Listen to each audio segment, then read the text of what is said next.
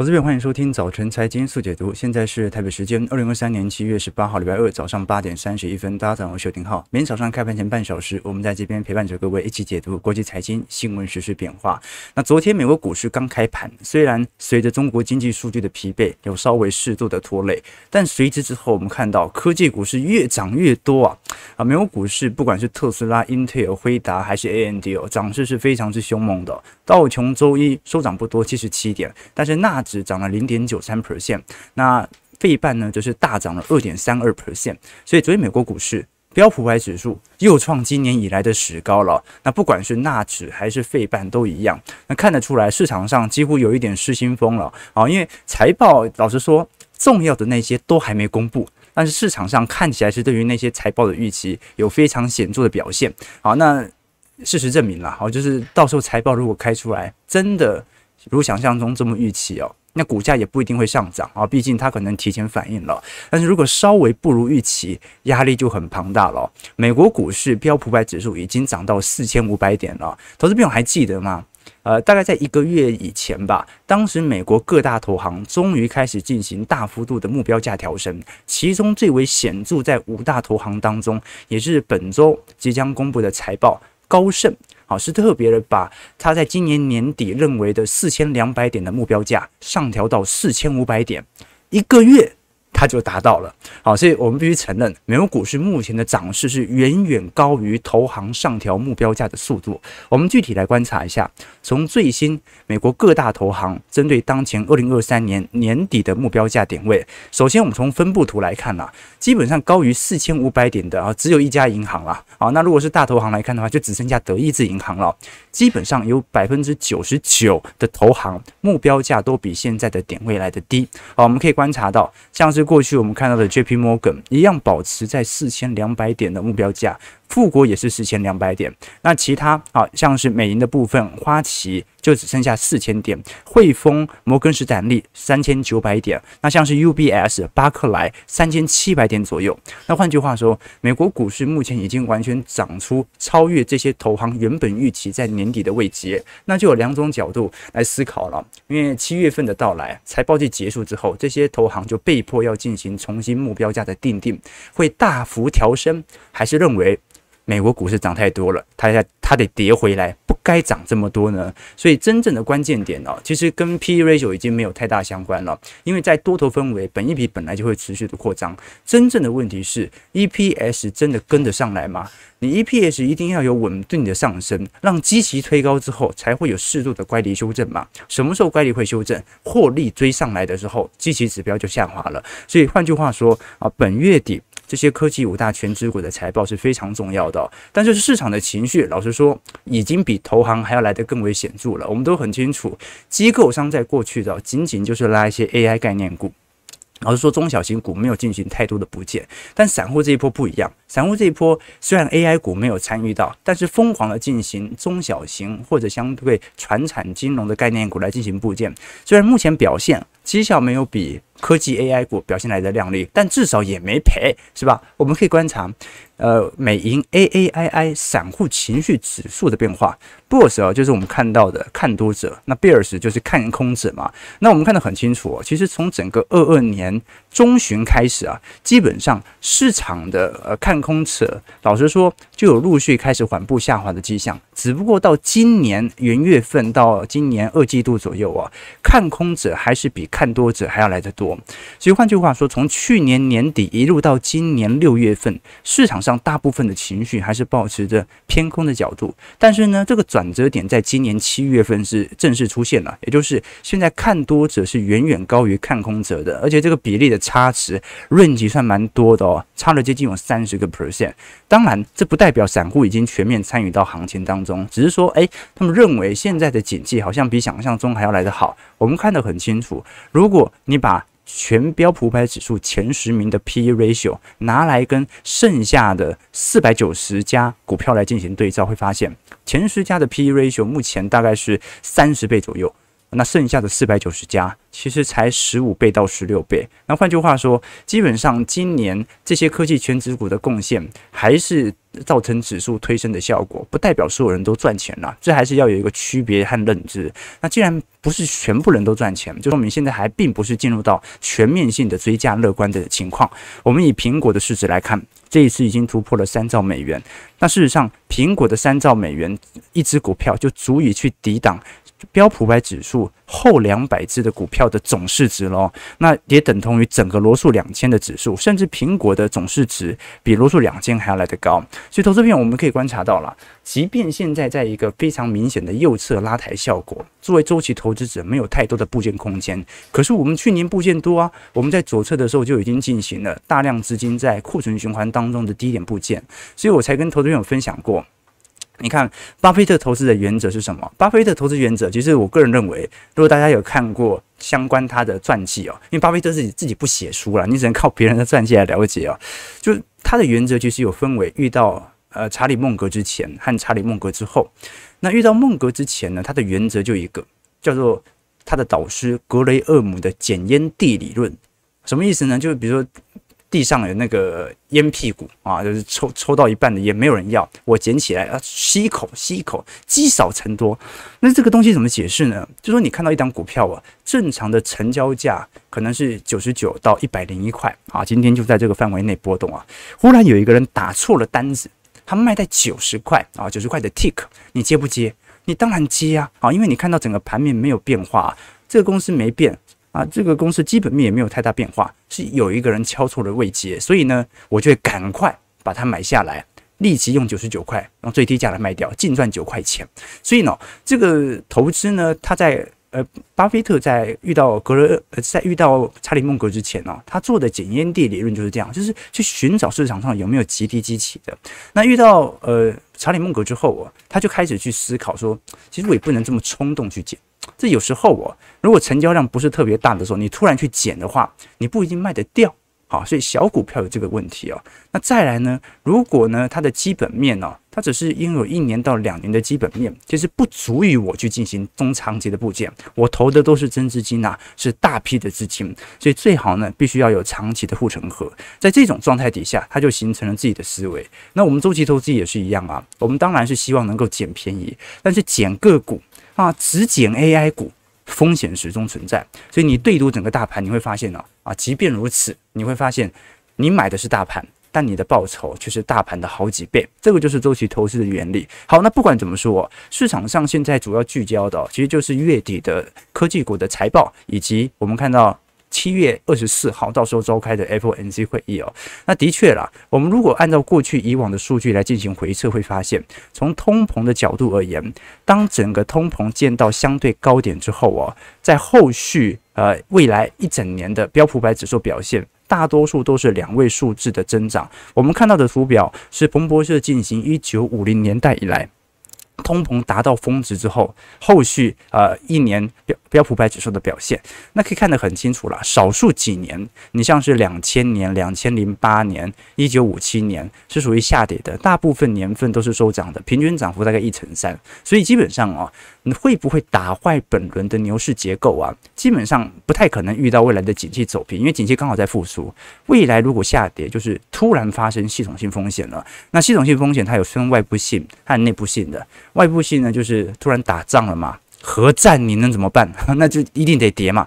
但是呢，另外一种是属于内部性这种金融性的危机，比如说房地产的金融危机、网络股的泡沫破灭。但目前为止，除了 AI 的确有估值过高的疑虑，你在任何的股票当中，其实很难发现有过度膨胀啊。你说现在有人在炒元宇宙嘛？有人在炒比特币嘛？那种虚幻的泡沫增长，跟现在 AI 股具有明显基本面所带动的空间涨幅又不太一样了。所以提供给投资朋友多做一些参考和。留意。那不管如何啦，我们可以了解到，如果是以全美的我们讲的持报指数哦，持报指数的概念呢，它主要是去衡量市场上在针对这些经济数据当中所进行的统计啊，尤其是二点五亿美元以上的公司财报公布发生的变化。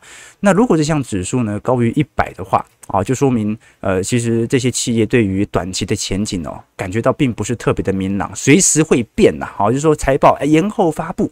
呃，那如果时报指数呢，它低于一百的话，就表明企业对于近期前景的预测非常之准确。那它不是单一的好坏指标，它只是说这项指标有没有符合市场的预期。那可以观察得很清楚哦，Q 三这项时报指标比较大幅的攀升，所以按照逻辑而言呢。呃，要么就大好，要么就大坏了，然后就代表着接下来公布出来的财报很有可能跟市场原本预期当中有极大的落差，所以这个是值得大家来多做一些留意的。OK，好，那不管如何，呃，反正本周。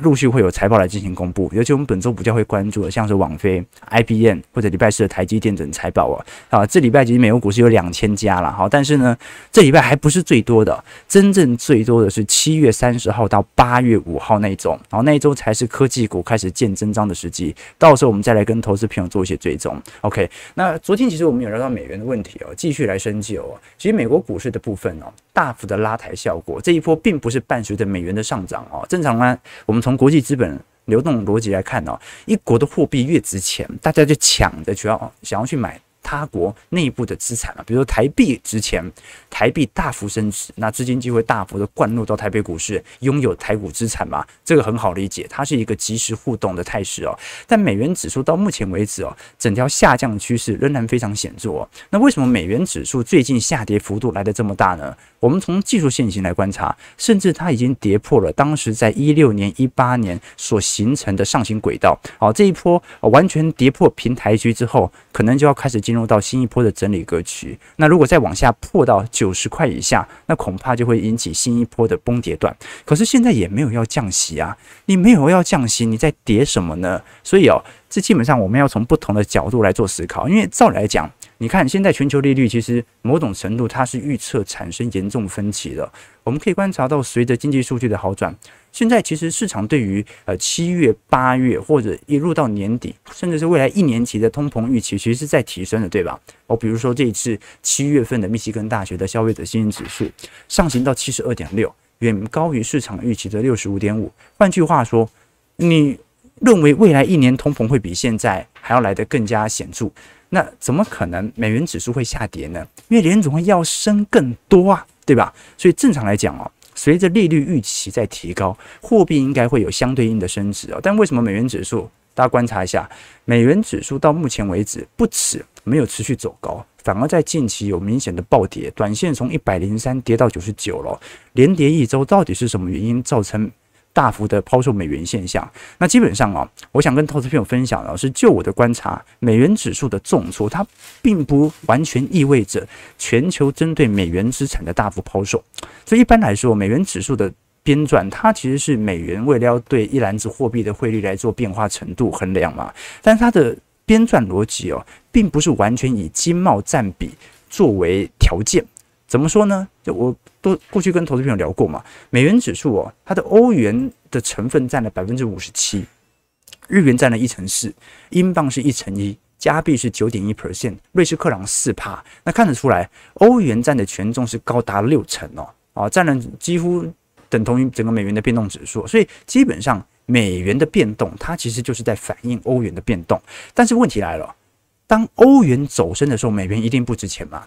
啊，汇率是跷跷板，但是有没有可能，其实两国都很值钱呢？所以呢，你会发现，二零二二年以来，其实美元对于人民币哦，基本上升值幅度是高达了一成三哦。我们具体来观察，其实美元为什么相对于人民币升值这么多？是因为人民币目前正在进行大量的货币宽松，所以其实美元也蛮强的，相对于人民币哦。但是怎么样？刚才聊到嘛，美元指数的成分货币当中没有人民币，它无法彰显。它对人民币的强，所以哦，即便美国人买大陆的中国货，他买到很多很便宜的东西，因为美元相对人民币升值一成三嘛。但是这种购买力的升值，它没有反映在美元指数身上，所以我们才会说，我们除了看美元指数之外，要了解美元到底现在值不值钱呢？呃，我们在一九九八年，当时联总会哦，就特别成立了另外一套指数，叫做美元贸易加权指数。它这项指数就是以贸易的国家作为主要的权重来源，那其中呢，在美元贸易加权指数当中，欧元只剩下一成九的市占，人民币是高达十四点五 percent。那我们具体观察一下，如果是观察贸易加权指数的话，美元就没破底喽。好，所以换句话说，美元指数在破底，但是贸易美元指数没破底。换句话说，现在的美元弱是因为欧元太强。不是美元真的在被全球资产抛售，它还是一个呃蛮稳健的下方的筑底格局哦。好，那为什么欧元又这么强呢？那过去也跟投资朋友提过嘛，从各国面临的通膨就可以理解了。你从美国、英国、欧洲、欧元区来进行观察，从通膨率角度而言，美国通膨在二零二二年的上半年其实早就已经见到了。那欧洲和英国的部分哦，其实比较晚，大概在年底，而且英国现在还很高，所以至今为止，美国的通膨回到三趴，欧洲还有五点五趴，英国还有八趴。那你有这么高的通膨，当然你就要更强硬的升息措施，或者说更强硬的呃。欧元的升值态势哦，好，那对欧洲央行来看呢，它有两种方式来抑制内部的通膨，因为我通膨比美国高嘛，我一定要更强硬啊。那一种呢，就是我就加大我的升息力度嘛，我让国际资本从美元回流欧洲嘛，我欧元升值，那利率就能够提高。但是呢，老实说，借由这种方式进行高强度升息，对于欧洲银行的体系其实压力是过大的。全美其实全球都已经在陆续有发催。发生这种现象了。那另外一种呢，是货币干预啊，也就是我虽然没有升那么多，但是我进行货币干预，强制升值，什么意思呢？就跟人民币做的一样嘛。我大幅的抛售美元，大幅的抛售美债，尝试的进行欧元拉抬。我抛售美元美债之后啊，我持有的美元就来买这家货币，就把自己的欧元给拉上去了。但前提是你要有足够多的美元美债嘛。所以可以了解到哦，现在抑制通膨的核心手段哦，目前欧元看起来是尝试的从汇率来进行干预，让欧元主动升值。那欧元一旦升值之后我，对于进口货物相对而言就比较便宜。所以你会发现哦，呃，美元兑人民币哦。呃，从去年六月到现在升值一成三，那欧元呢升值两成，所以不是美元弱，是欧元实在是太强了，在全球主流货币当中啊，真正弱的是。日币和人民币，好，所以即便欧元强了，也不代表欧洲市场好了。事实上，你会发现到欧元已经是经济走皮哦，它也难以再大幅升息了。中国是差到只能降息，仅有美国现在还有一点升息的空间存在哦。但是美元也没有想象中来得弱了，跟投资朋友做一些梳理了。OK，啊，对，谢谢浩哥有质感的节目，每天都好震惊，皮肤也好好啊，谢谢，谢谢，谢谢。啊，我有跟大家讲过吗？啊，我皮肤这么好，是因为我妈妈怀我的时候，每天都吃一颗水蜜桃。啊，对对，好，那他讲的了，我不知道是真的假的。OK，好，其其实其实我们小编会看面相，知道吗？这叫相由心生啊。OK，哎，其实我们那个画面感好啊，一方面因为小编买的相机，小编买的相机有点美美肌，各位知道吗？好，所以我实体上其实没这么帅。啊，不是在镜头上比较帅，相由心生啊。我们小编跟我分享，那我们小编平时在研究星象啊、面相啊、啊手相，他也会看。那什么叫相由心生呢？他说面相哦，就是人类情绪会影响到你脸部的肌肉。那你经年累月之后啊，它就会有一种自我调教的结果。从面相到人格、直觉和经验就可以足够的展现。好，所以你会慢慢的了解到他的脸为什么会长这样。小编才跟我举一个例子哦，他说因为这快选举了嘛，你会看到很多的政治人物哦，越来越受欢迎的，通常都是那种相由心生，明显的就是你心怎么想，你脸怎么你就脸就怎么呈现的那种人。举个例子哦，比如说台面上啊，可能有一些政治人物呢，他是属于那种其实人格而言他是蛮严肃的一个人啊，那严肃自然伴随着有一点无趣嘛。那他的真实表情呢？照来讲就不苟言笑啊，也不笑的啊，愁眉苦脸的。但是你至少知道他是一个严肃的人，他很认真做事哦。可是有些幕僚呢，他会把他故意凹过来，培养成在公共场合就一定故意要微笑。嗯，那一定要微笑之后，造成他亮相越多，呃，有些人就觉得越来越虚伪。虚伪的原因是什么？虚伪的原因不是啊，他很故意啊，或者他心里很坏，是因为。他心里想的很明显，跟那个表情就不是很搭配，所以这个时代啊，大众不一定说啊一定会喜欢无趣的人哦，或者喜欢不无趣的人。但是如果你假装的技巧太差的话，就会有那种直觉的违和感。好，所以有些政治人物啊，比较新形态的政治人物，他的个性也有一点怪怪的啊，对，常常在抓头啊。那为什么有时候他的人气会这么高呢？叫相由心生，就是他私底下怎么样，他台面上就怎么样。但是如果你私底下怎么样，台面上跟你私底下差太多，这个就是面相学，你就看得出来，他就怪怪的。那大家就会觉得这个人有点虚伪啊。即便即便他其实私底下也是一个好人，好，所以哦，好，我我之前才有个前辈哦，一位主持界的大哥，然后因为。我刚做这一行的时候，我还有一点口头禅嘛。就大学的时候，大学的时候难免都会讲一些脏话，知道吗？就是口头禅，哇操啊，什么什么什么什么啊，私底下讲。那那时候就会想说，哎，那就私底下跟朋友聊聊天嘛。有时候讲一些啊五四三的话啊。那台面上我们当然是好好说话啊。哦，后来他就告诉我说，你私底下不要再讲这些话了。我说为什么？他说，你私底下怎么讲，你台面上你就会给人家呈现，不管你有没有讲出来，他们都知道你是这样的人。好，所以哦，投资朋友。私底下怎么样的人，台面上是怎么样的人？你像浩哥平时在节目就是一个正经的人，好，私底下我也是一个，好，我们也是一个正经的财经节目嘛，对不对？OK，好，所以私呃这个台面上我们怎么讲黄段黄段子啊？私底下我也是这样，好，八点五十二分，我在讲什么？OK，好。好，相由心生啊！感谢啊，反正感谢投资朋友的这个赞赏了。啊，其实能够跟大家每天这样直播很有趣了。我们直播节目有一个坏处了，啊，就是浩哥的个性是一览无遗的。啊，你没办法每年每天都装，每天都装就太累了，对不对？哦，所以我是怎么样的人，我们就呈现什么样的味道给投资朋友。那刚才我们聊了整个美国股市的概况。也聊了美元的概况，其实都看得出来啊。整个从经济数据层面来看，真的不如想象中来的差。我们先看一下美国股市四大指数的表现，来跟投资朋友做些追踪。道琼工业指数上涨七十六点，零点二 percent，收在三万四千五百八十五点。道琼如果是以啊收盘价来看的话啊，应该是有蛮明显的突破味道开始出现了啊。再过两天来观察，标普的部分就直接创今年史高了。标普五百指数上涨十七点。零点三九 percent，收在四千五百二十二点。纳指的部分飙更快，上涨一百三十一点，零点九三 percent，收在一万四千二百四十四点。费半部分上涨八十六点，二点三 percent，收在三千八百三十七点。OK，四大指数有三大指数都创了今年以来十高。不过，老实说，为什么说这一段时间还是有做梦空间？我们当时跟投资朋友提过了，从左方图表来看，标普五百指数有百分之四十八的财报公布时间是在七这个月月底，所以大部分的财报都没公布。你没公布，就有更多的做梦空间嘛，这很好理解。所以哦，真正的转折点反而要观察一下七月底的表现，到时候不只有联准会 FOMC 会议纪要的公布，同时也隐含着财报到底有没有符合预期。比想象中还要来得好。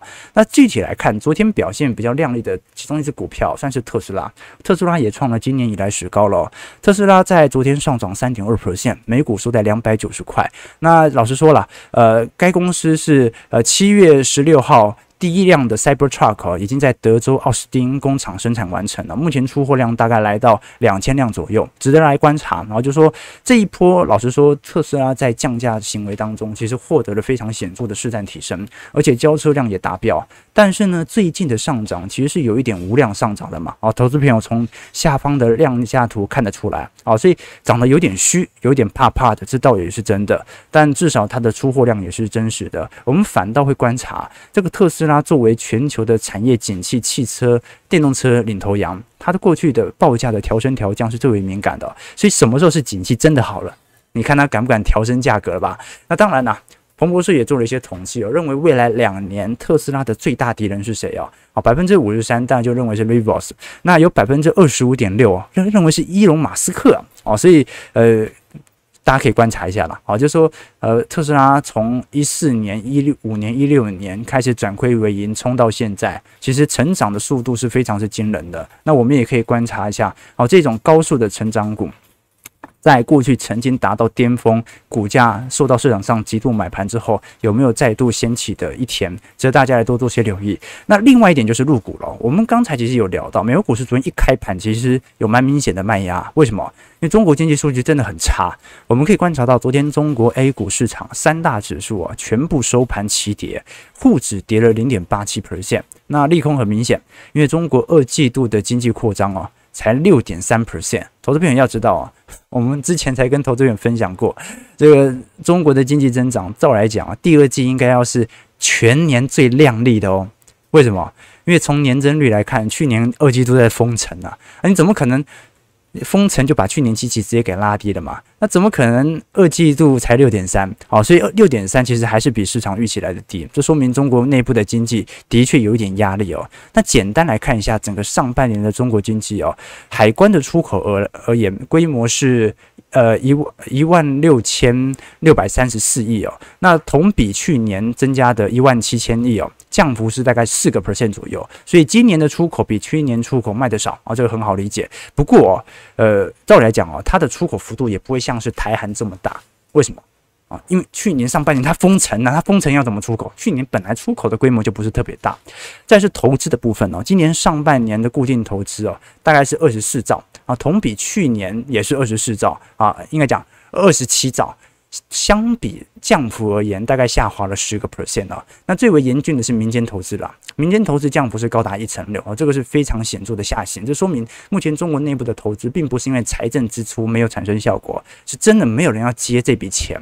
那现在呃老百姓也扛不起顶，那怎么给经济进行显著的拉抬呢？这是我们观察到的迹象。尤其哦，最近很快咯，六月份、七月份的中国失业率又要出来了，那市场预估可能直接攀到二十一点二趴。了啊，前阵子还在二十趴嘛，啊，中国年轻人口失业率就是十八岁到二十四岁的失业情况况啊，我们可以观察到，在整个二零二零年以后啊，就从一成三高速的攀升，现在几乎是大幅上扬了接近一倍，这个是蛮庞大的压力，各种数据都看得出来，啊，中国经济在这几年的下行压力是非常之大的。那当然呢，一方面跟中美脱钩有关，但另外一方面呢，它主要还是来自于过去两年的高强度监管之后，使得市场上的通缩情绪开始发酵。我们过去跟投资朋友分享过嘛，这个美中的贸易上的脱钩，或者说在政治上的博弈哦，它是一个长期战略哦。美国的对华曾经有三大的重大失误。第一次呢是二战之后啊，军人政治理想偏左嘛，同情中共，所以当时放弃了中华民国。那美国付出的代价，最后就是你不只是失去了中国嘛，你也卷入到朝鲜战争啊、韩战当中所形成的伤亡。那第二次是让中共进入到联合国啊，所以那就有一个永远都跟你是长期的对手嘛。那第三次呢是帮助中共崛起啊，尤其在一九八零年到两千年 WTO 之后哦，结果发现啊，西方国家啊全部中中。了中共的圈套，现在难以解套嘛，对不对？就是呃，他有很多次对于中共友好的政策，并没有得到蛮明显的反馈。好，所以这个是美方自己的概念和理想。当然啊，有对有错，大家自己来判断。但至少这是一个长期的思考点啊。那美国和中国，你会发现不同。美国从来都不是一个整体，所以政府之间吵架也没关系，哪怕瞧不起对方的总统也没关系哦。但是呢，你会发现到在这几年。主流媒体所营造的共识，就会形成市场对于这个共识影响的这种概念观。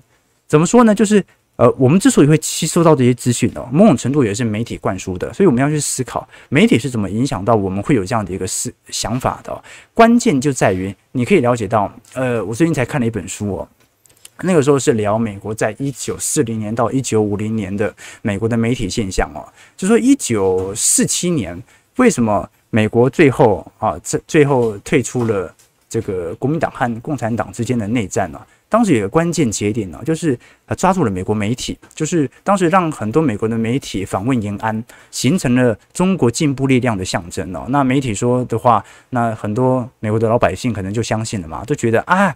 但是现在要卷入卷入人家的内战，真的很麻烦嘛。好，所以最后呢，你就发现他慢慢的退出了。所以可以了解到哦，呃，这几年如果中方不想要脱钩速度这么快，最好的方式哦，就是大力的去支持弱势族族群啊，因为美国现在是左派当道嘛，媒体都是左派的几乎啊，那你就支持呃 LGBTQ。啊，或者呢，你支持这个地球环保啊啊，做节能减碳之类的，用这种方式来获取媒体的关注权啊，这个是我最近看到的一些感想了。不过有机会我们再来做一些思考了啊，这个议题比较政治一点，但是我们可以了解到中国内部现在的现况哦，它是很明显的消费通缩，它跟出口的衰退已经没有太大相关了。因为按照市场预估，不管怎么样，下半年中国出口是一定好的。好的原因不是说机器会突然跳高，是因为。